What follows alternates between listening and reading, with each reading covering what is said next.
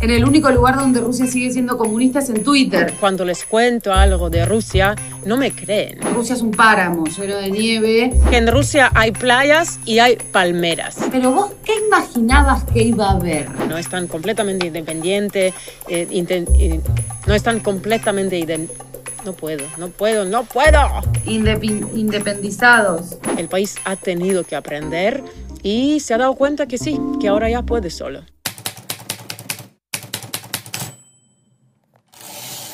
Hoy, ¿está prohibido ser homosexual en Rusia?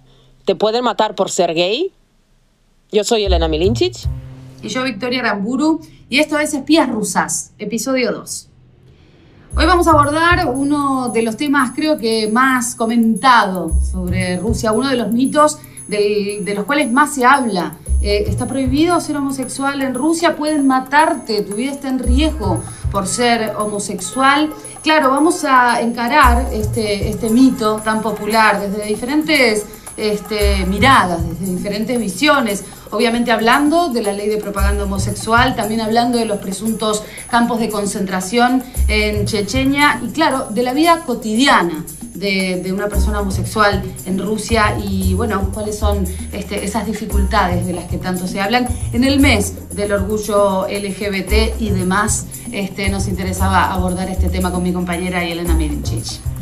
Bueno, Vicky, yo creo que está bien empezar por esta polémica ley uh, sobre la propaganda homosexual en Rusia, ¿no? Que en realidad no está muy definida. O sea, lo que está prohibido, lo que prohíbe esta ley es hablar a los niños, o sea, propagar los eh, el tema uh, de, la homosexualidad. Yo misma eh, llevo años en una relación con una mujer y te puedo decir que con tantos años que, que tuve viviendo en Rusia no he tenido problemas. Eso no significa que no existe homofobia en el país, no existe y de eso vamos a hablar eh, un poco más adelante. Pero vamos a volver ahora a, la polémica ley, como, como ya hemos dicho. ¿no? en el principio, esta ley ha sido introducida en el año 2003 como que toda la comunidad internacional se ha levantado en contra de esta ley sin eh, saber qué es lo que significa realmente, ¿no? Eh, también te puedo decir que tengo una amiga que es extranjera, que ha vivido en Moscú, que ha trabajado como profesora eh, en Moscú y en un momento cuando, cuando apareció esta ley ella se ha asustado porque tiene hijos con otra mujer y ha dicho, bueno, yo como soy profesora y como tengo hijos y como todos los niños con los que trabajo saben cuál es mi situación, es mejor que me vaya del país, ¿no? Creo que en, en esta y muchas situaciones más, como que hay más miedo de un peligro real, digamos. Claro. A ver, vamos a aclarar. Lo que dice la ley es que está prohibido promocionar ante menores cualquier tipo de ah, relación eh, sexual fuera de lo conservador, lo tradicional. Hay una cosa obviamente moral en el medio. Eh, pero, pero también hay, hay maneras de alguna, manera, de alguna forma de saltarse esa, esa prohibición. Hoy he leído un artículo sobre las publicaciones, ah, sobre los libros en los que aparecen las relaciones homosexuales y como que en el principio cuando apareció esta ley es justo de lo que te estoy hablando, ¿no? Como que la gente no sabía cómo reaccionar y eso ha pasado a todos los niveles, ¿no? Estamos hablando ahora de las editoriales ah, y de eh, autores jóvenes que en ese momento no podían publicar porque directamente las editoriales les decían, pero ¿cómo lo vamos a publicar? Porque luego no sabemos quién lo va a vender, ¿no? Va a haber un problema grave. Y claro, lo que han hecho en ese momento es que se han dirigido a las editoriales independientes y, no hay problema, ¿no? En, en realidad hay gente que se arriesga y no ha sufrido ninguna consecuencias por, por, yo qué sé, por publicar un libro en el que aparece una relación que digamos que es fuera de las relaciones tradicionales y justo esta es, eso es lo que pone en, esta ley, ¿no? Te voy a leer ahora uh, que no explícitamente no se menciona la palabra homosexualidad, sino que se usa el eufemismo, ¿no? Relaciones sexuales no tradicionales. Existía antes ah, la propuesta ¿no? para, para, una ley muy parecida cuando Dmitry Medvedev era el presidente del país y él ha dicho que no, no ve necesario introducir una ley así, ¿no?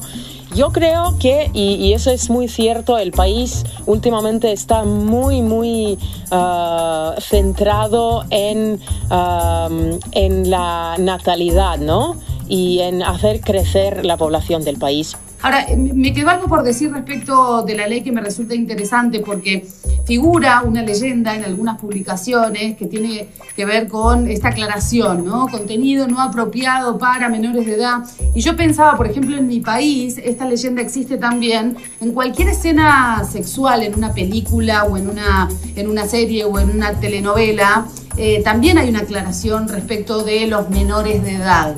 Eh, claro, uno lo piensa eh, dirigido a una minoría y sin duda es discriminatorio, pero al final el modus operandi para salvarse este, o saltarse de alguna manera de esta ley tiene que ver con esta leyenda que puede figurar en los diferentes, en los diferentes medios. Por otra parte, también es verdad que son muy pocos los medios, independientes o no, que se arriesgan a tener una disputa respecto de esta legislación. Ahora, el hecho de que nosotros podamos hacer todas las salvedades posibles respecto de, esta ley en concreto no hace a Rusia menos homofóbica. Nosotras de ninguna manera estamos de acuerdo con perseguir a ningún tipo de minoría y mucho menos por sus elecciones sexuales. Esto no, no quiere decir que Rusia no tenga este, una mirada de alguna manera homofóbica o tradicionalista sobre ciertas cosas. No quiere decir tampoco que sea un país que viene con retraso respecto de ciertas aperturas, pero después vamos a hacer juntas una comparación con otros países y, si bien estamos reconociendo que Rusia todavía viene a un ritmo muy lento respecto de las conquistas este, de los derechos de las, de las minorías, tampoco es un abismo, ¿no? Hay que aclarar esto porque si no pareciera que se quedaron en el medioevo respecto del resto del mundo y no están así no están así, pero luego yo creo que es una cosa como que Rusia va a su ritmo, ¿no? Y a lo mejor es un ritmo que a mí no me gusta, a lo mejor a ti no te gusta, a mucha gente, pero lo que están diciendo ellos también y lo que es cierto es que eh, no dejan que les impongan esta cosa como desde fuera. Ahora, no lo estoy defendiendo, pero voy a dar otro ejemplo. Por ejemplo, si estamos comparando con otros países, ya hemos dicho que yo soy de Serbia, la primer ministra de Serbia es eh, lesbiana y tiene una relación y tiene un hijo ya con su pareja Ah, pero de ninguna manera está ayudando al país ¿no? y a promover ciertas leyes que podrían ayudar a la gente así, ¿no? que a mí me parece también un poco de doble moral. ¿no?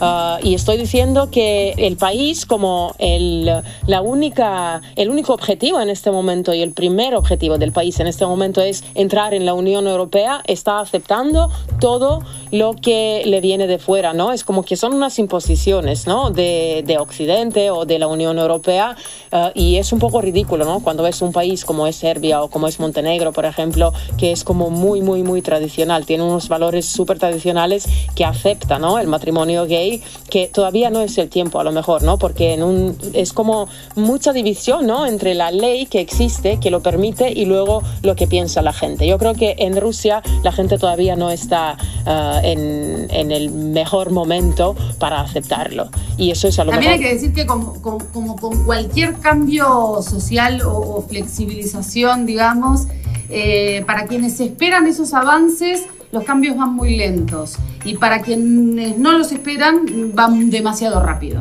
Eh, entonces, al final es una cuestión de perspectiva, esta de construcción. Vos y yo nos consideramos, no sé, dos mujeres relativamente progres y, nos parecen muy lentos. Y claro que nos gustaría que en todos los países del mundo haya un, un no prejuicio ¿no? respecto de la elección sexual de cada uno. Ahora, también hay que reconocer que Rusia va camino a lento, muy lento. Sí, puede ser, según, según quien lo mire.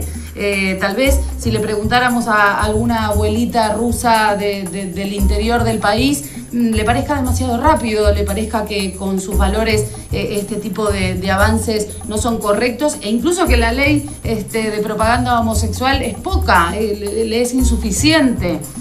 Yo creo que también hay que ponernos un poco ¿no? en, este, en este esquema de deconstrucción que está viviendo el mundo en general respecto de un montón de temas. Mm, lo femenino o las mujeres o la igualdad de género este, es, uno de ellos y creo que es un, gran ejemplo en el que todos nos hemos ido, ido desconstruyendo a cada uno a su ritmo. Hay gente que lo adoptó muy rápido y hay gente que le cuesta más y que opone más resistencia. Con los países pasa lo mismo. Ahora, eh, no puedo sostener este argumento si hay vidas en riesgo. Y yo creo que este no es el caso de Rusia. No sé vos cómo lo ves.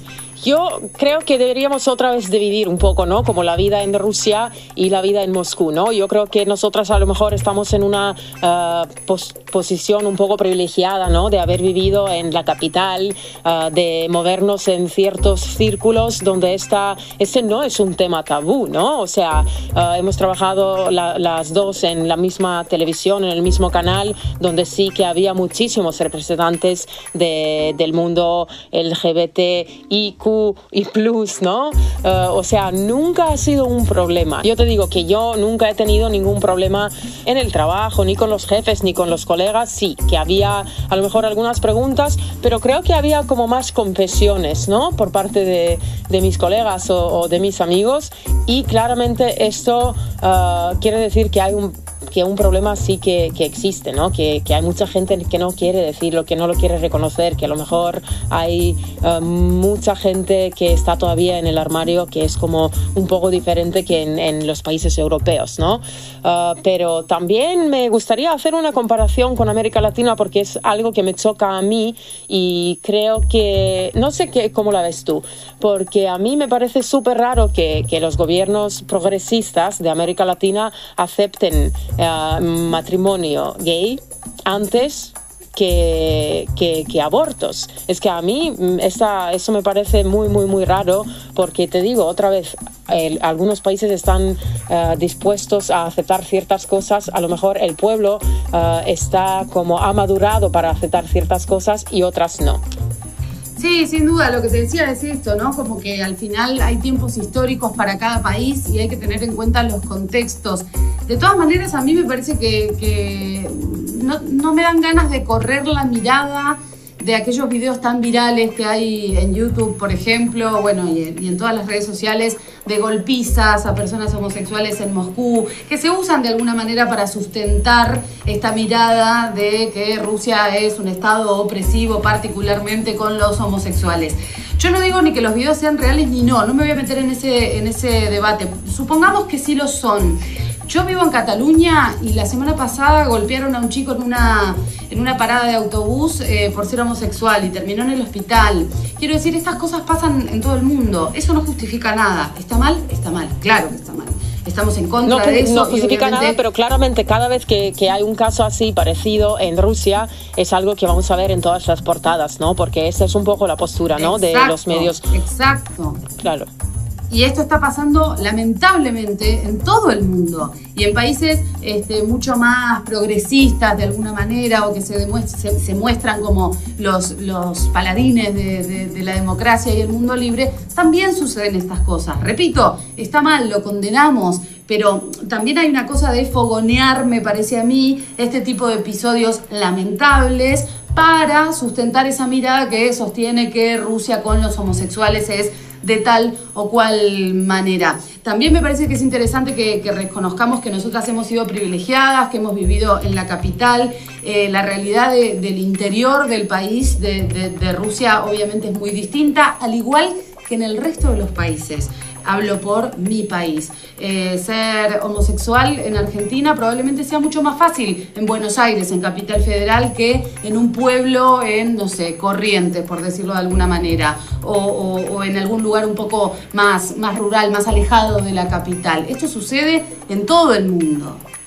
Sí, es verdad, pero Ahora hablando un poco más eh, sobre la ley esta que existe, ¿no? Eh, estamos hablando ahora de los medios de comunicación tradicionales, a lo mejor en los que tampoco se puede hablar de estas cosas, pero yo creo que es una cosa que es muy difícil de detener, ¿no? Porque todos los rusos, que es una, las nuevas generaciones que son muy modernos, son muy contemporáneos, están todos en TikTok y ahí de este tipo censura no existe.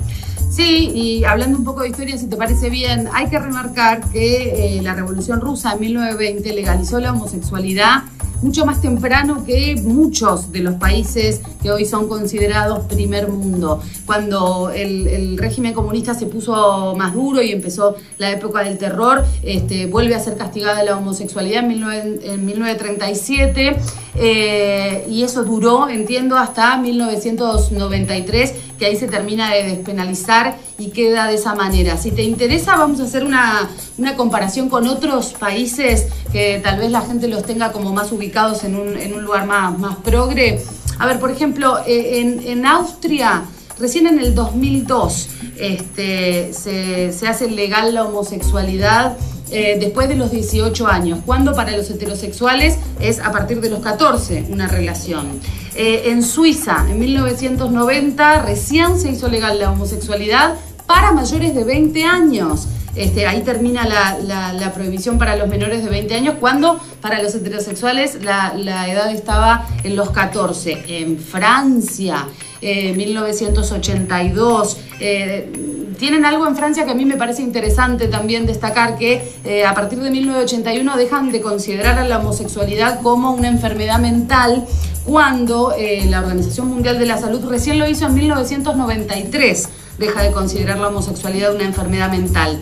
En España, en eh, 1978 legalizan la homosexualidad, pero atención, el matrimonio igualitario recién en el 2005 hago referencia a esto por, por esto que decía antes de los tiempos de la deconstrucción. No todo sucede en simultáneo, no todos los avances o las flexibilizaciones ocurren en el mismo momento. No se trata de un despertar y, ya. Se trata de una evolución, se trata de justamente esta palabra, una deconstrucción. En España en 1978 se legaliza la homosexualidad y recién en el 2005 permiten a los homosexuales tener el mismo derecho que los heterosexuales para, para unirse en matrimonio. Sí, Vicky, cuando hablamos de esas cosas te quería decir que yo hace unos años he viajado a Jamaica uh, y ahí he hecho un reportaje sobre la vida de la gente uh, de, de, la minoría, ¿no? De LGBTI.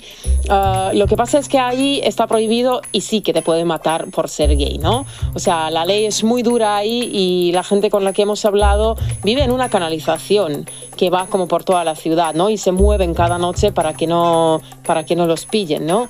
Uh, ¿Por qué lo estoy diciendo? Está mal, claramente, pero cuando la gente habla de Rusia, como que se quedan todos con la sensación que es así la situación. La situación no es así. O sea... Por otra parte, me gustaba mencionar también eh, el activismo de eh, las organizaciones LGBT, que obviamente salen con un discurso muy duro este, contra Rusia y su gobierno, y está bien, es lo que tienen que hacer. Eh, y lo están haciendo también los activistas en Rusia, ¿no? Que hay muchos. Es que recién estuve mirando una página de un canal de Telegram que, que es muy popular en Rusia, bueno, y ahora cada vez más en todo el mundo, que tiene 10.000 seguidores y que son muy, muy activos, uh, que están hablando de los problemas, están organizando festivales, están organizando orgullos, o sea, cada uno como pueda, ¿no? Contribuye a la causa. Hablamos de Chechenia, otro de los temas que seguramente han leído en muchos titulares de prensa occidental hegemónica respecto de estos presuntos campos de concentración. Yo creo que el, puntapié inicial para empezar a hablar de este tema es recordar que Chechenia es una mm, república semiautónoma dentro de Rusia que tiene su propio código legal y que por otra parte eh, es musulmana. Chechenia es musulmana, entonces no es un dato menor. Recordemos países musulmanes que creen, que practican, perdón, el Islam: Egipto, eh, Argelia, Turquía, eh, Arabia Saudí. Eh, me gustaría que también podamos hablar de cómo es ser homosexual en ese tipo de países con esas creencias tan arraigadas y que tienen un correlato tan firme y tan fuerte en la ley. Claro, es que tenemos que decir que en Rusia hay un 10% de musulmanes, claramente no todos son iguales en cuanto a la uh, si, si, practican la religión ¿no? o no, pero si hablamos de Cáucaso, la cosa es bastante fuerte ahí, ¿no? En cuanto a la religión. Uh, y claro, es que yo creo que es muy parecida a todos los países que, que acabas de mencionar, ¿no? Y aquí podemos contar esta anécdota, y las dos hemos estado presentes cuando uh, aparecieron las primeras noticias sobre lo que está pasando en Chechenia. Tenemos, tuvimos en ese momento una colega ah, que es de Dagestán en realidad y nos ha mirado así hablando sobre el tema y nos ha dicho, pero vosotras qué pensáis? ¿Qué pensáis que si yo salgo a la calle y, o sea, voy de la mano con un chico, me van a tirar piedras? O sea, no se trata solamente de ser gay, ¿no? O sea, hay como unas reglas muy estrictas en ese país. O sea, no puedes salir a la calle sin pañuelo. También te puede pasar algo. Te puede pasar algo por, por besar a alguien en la calle, ¿no? O sea, no es solamente la homosexualidad. Y claro, cuando escuchas esto, en ese momento te, te quedas un poco como, claro, es que la homosexualidad es una cosa que ya la metes como en el segundo plano porque hay otros derechos humanos que, que son como un poco más, más importantes, ¿no? Sí, absolutamente. Y, me parece fundamental esto, que no solamente es una creencia religiosa, sino que tiene un correlato en la ley. Están avalados por la ley. Eh, mira, tengo un amigo que, es homosexual y estuvo viviendo un tiempo en Egipto y me contaba que en las aplicaciones de citas, eh, no sé si, si la gente sabe aplicaciones de citas que son específicamente para homosexuales y ninguno pone una foto de su rostro siempre son o partes del cuerpo o, paisajes, justamente porque está prohibido y porque ninguno quiere arriesgarse a ser identificado como homosexual. Entonces en una app de citas eh, tienes que elegir como por, por, o por partes del cuerpo o por, por paisajes la persona con la que quieres concretar una cita porque es peligroso, ahí sí. Se trata de, una, de, de, la seguridad de ellos, pero se trata también de la seguridad de sus familias, primero, y segundo, que tu familia te puede rechazar directamente. Ah, y bueno, había chicos también, en ese momento un amigo mío estuvo saliendo con una persona también de Chechenia y dijo que no sabe, o sea, de los campos de concentración no hay ninguna prueba, prueba hasta, hasta hoy día de, de, estos campos ¿no? de concentración o como, como, como se llamaban, ¿no? Ah, pero él decía, o sea, no necesito un, un, campo de concentración de este tipo, o sea, mi familia directamente me metería en, no sé, en una habitación, me aislarían, me harían daño o no sé qué, ¿sabes? Es un sí, poco... sí, sí, hay registro de, de muchos este, presuntos tratamientos para curar la homosexualidad en, en regiones como, como estas. Yo creo que, a ver, por lo que estuve mirando y respecto de las pruebas, ¿no? Que se habla mucho de esto. Todas las intervenciones de ONG eh, que resguardan derechos humanos, que han intentado como meterse en este tema, claro, las declaraciones cuando vos las repasás son muy ambiguas, ¿no? Sí es cierto que están vulnerados los derechos de la comunidad LGBT en países este, o en regiones como estas, sí es cierto que puede significar un riesgo para la vida. Ahora, Respecto de estos campos de concentración propiamente dichos, la verdad no hay información disponible más que ciertos videos de dudosa procedencia, ciertos testimonios que no están anclados en una declaración este, formal, digamos, ante las autoridades.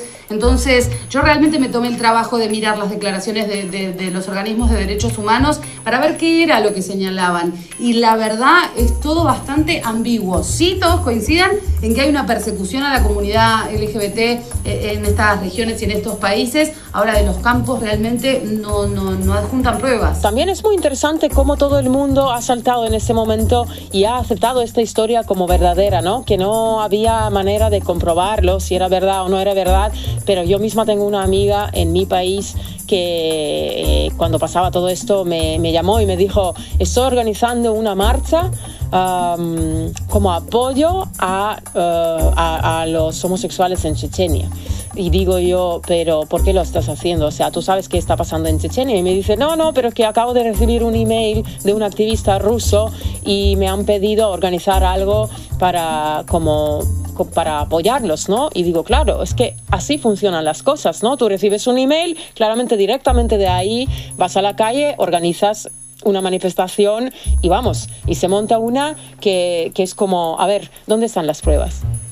Antes de continuar con este tema tan interesante, les recomendamos que se suscriban a nuestro canal, que apoyen nuestro proyecto de la rueda, que los necesitamos más que nunca que se suscriban, que le den la campanita, que comenten, que nos cuenten qué, otros temas les gustaría que abordemos en este, en este Espías Rusas y obviamente agradecerles eh, por escuchar y por estar ahí del otro lado demostrándonos su apoyo.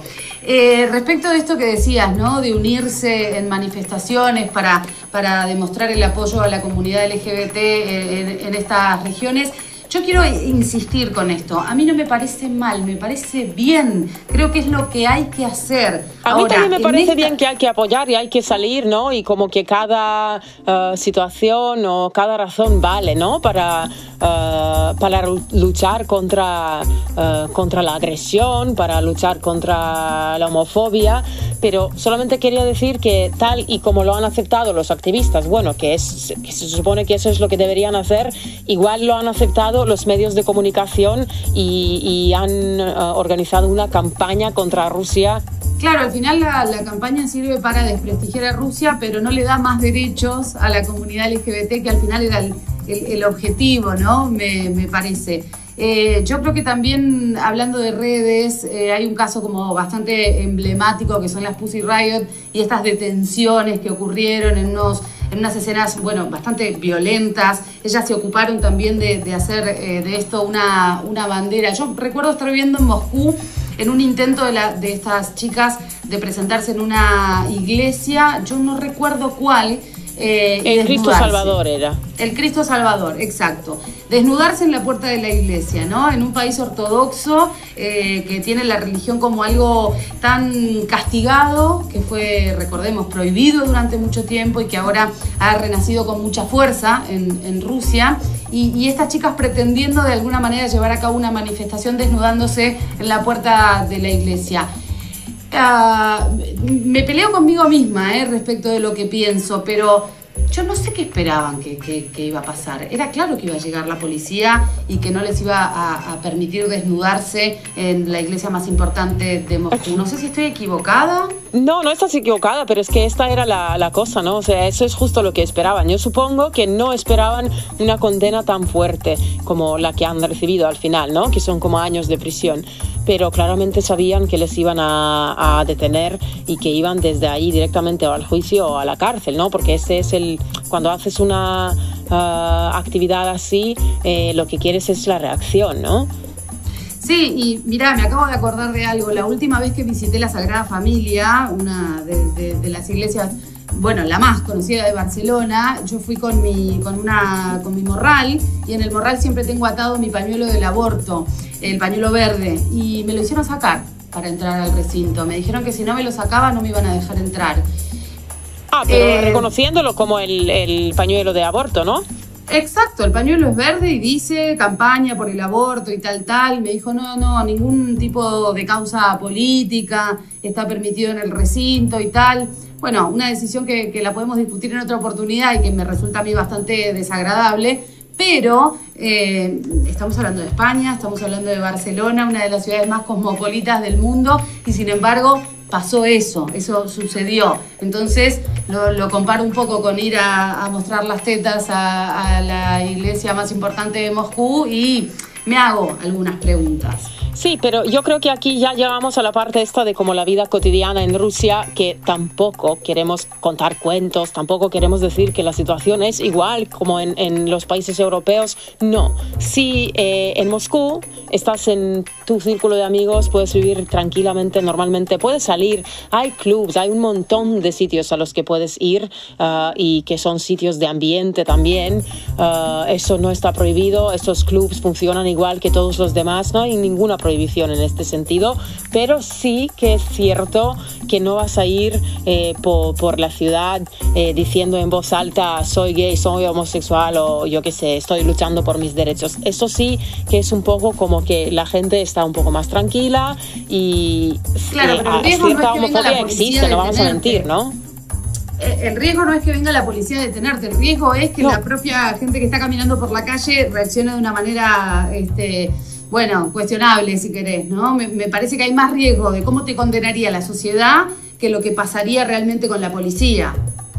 Sí, es verdad, pero es un poco raro también porque si estás, por ejemplo, si, si, te pones, si pones la televisión rusa, te vas a sorprender muchísimo porque todos los ídolos, no solamente de la última generación, yo creo que ahora esto como que ya da igual, ¿no? Que es una generación que está creciendo y que no ve ninguna diferencia entre los géneros, entre la, uh, yo qué sé, las, la, la sexualidad, ¿no? Que les da igual todo un poco. Pero si hablamos de las generaciones de nuestras madres, por ejemplo, todos sus ídolos son gay. O sea, no abiertamente, pero está clarísimo. O sea, y también existía como una cultura que estaban promoviendo, no sé si te acuerdas del grupo Tattoo, que yo creo que era el primero, que era como muy moderno, que ha salido de Rusia, eh, que, que eran dos chicas que promovían la idea directamente. O sea, era un poco como provocar, pero no estaba nada prohibido. O sea, no, no, no había ningún problema con, esa, con ese mensaje que mandaban. Sí, es interesante cómo a través del arte también se van filtrando las cosas que según los valores tradicionales no están bien vistas. El arte es imparable, ¿no? La música, como vos decías, recién cuando mencionabas los clubs este, gays en, Moscú, yo, yo he ido a varios este, a, ver qué tal, ¿no? Porque obviamente yo también tenía mis propios prejuicios y quería ir a ver si realmente era una cueva de gente escondida este, con máscaras para que no reconozcan su identidad. Y para nada, era una disco de tres pisos con un show de drag queens en cada piso y, mucha gente este, disfrutando de su, de su, identidad sin ningún tipo de problema. Eh, me interesa también poder remarcar eso, que, yo no sé tu caso, pero yo en el mío había recibido mucha información respecto de cómo se trataba la comunidad homosexual en Rusia e iba con mis prejuicios. Eh, recuerdo que la primera, la primera vez que, que me cuestioné algunas de, esos, de esas convicciones, entré a comprar eh, ropa a una tienda y la, persona que, que, atendía la tienda era mm, una, una travesti, una chica travesti, eh, súper linda, con un pelo espectacular y toda muy este, brillosa y espléndida. Y, dije, claro, esta chica está trabajando en una tienda sin ningún tipo de problema. Evidentemente acá, eh, respecto de la versión oficial que yo tenía en mi cabeza y la realidad, hay una diferencia, por lo menos plasmada en esta chica, ¿no? ahí me empecé a cuestionar algunas cosas. Sí, sí, me parece un gran ejemplo, ¿no? Como, como son muy diferentes, ¿no? Las expectativas, ¿no? Antes de ir a Moscú y luego cuando, cuando vas a Moscú, o sea, te encuentras con una cosa completamente diferente. Y es un poco la idea de este podcast, ¿no? Sí, que empecemos a, derribar o por lo menos a hacer tambalear un poco esos mitos. Recordemos, nosotras tampoco tenemos la verdad, contamos nuestra experiencia, tratamos de buscar datos concretos para sustentar nuestras opiniones y bueno, un poco, ¿no? La idea de compartir con ustedes nuestras, nuestras opiniones y nuestras experiencias. Hemos llegado hasta aquí, les agradecemos muchísimo por escuchar, pero antes vamos a que sepan de qué vamos a hablar en el próximo podcast. Vamos a hablar de feminismo, vamos a hablar del papel de la mujer en la sociedad rusa, de los hombres también. Así que ya saben, en el próximo episodio, el próximo sábado, espías rusas, igualdad de género. Gracias por escuchar. Gracias por estar con nosotras.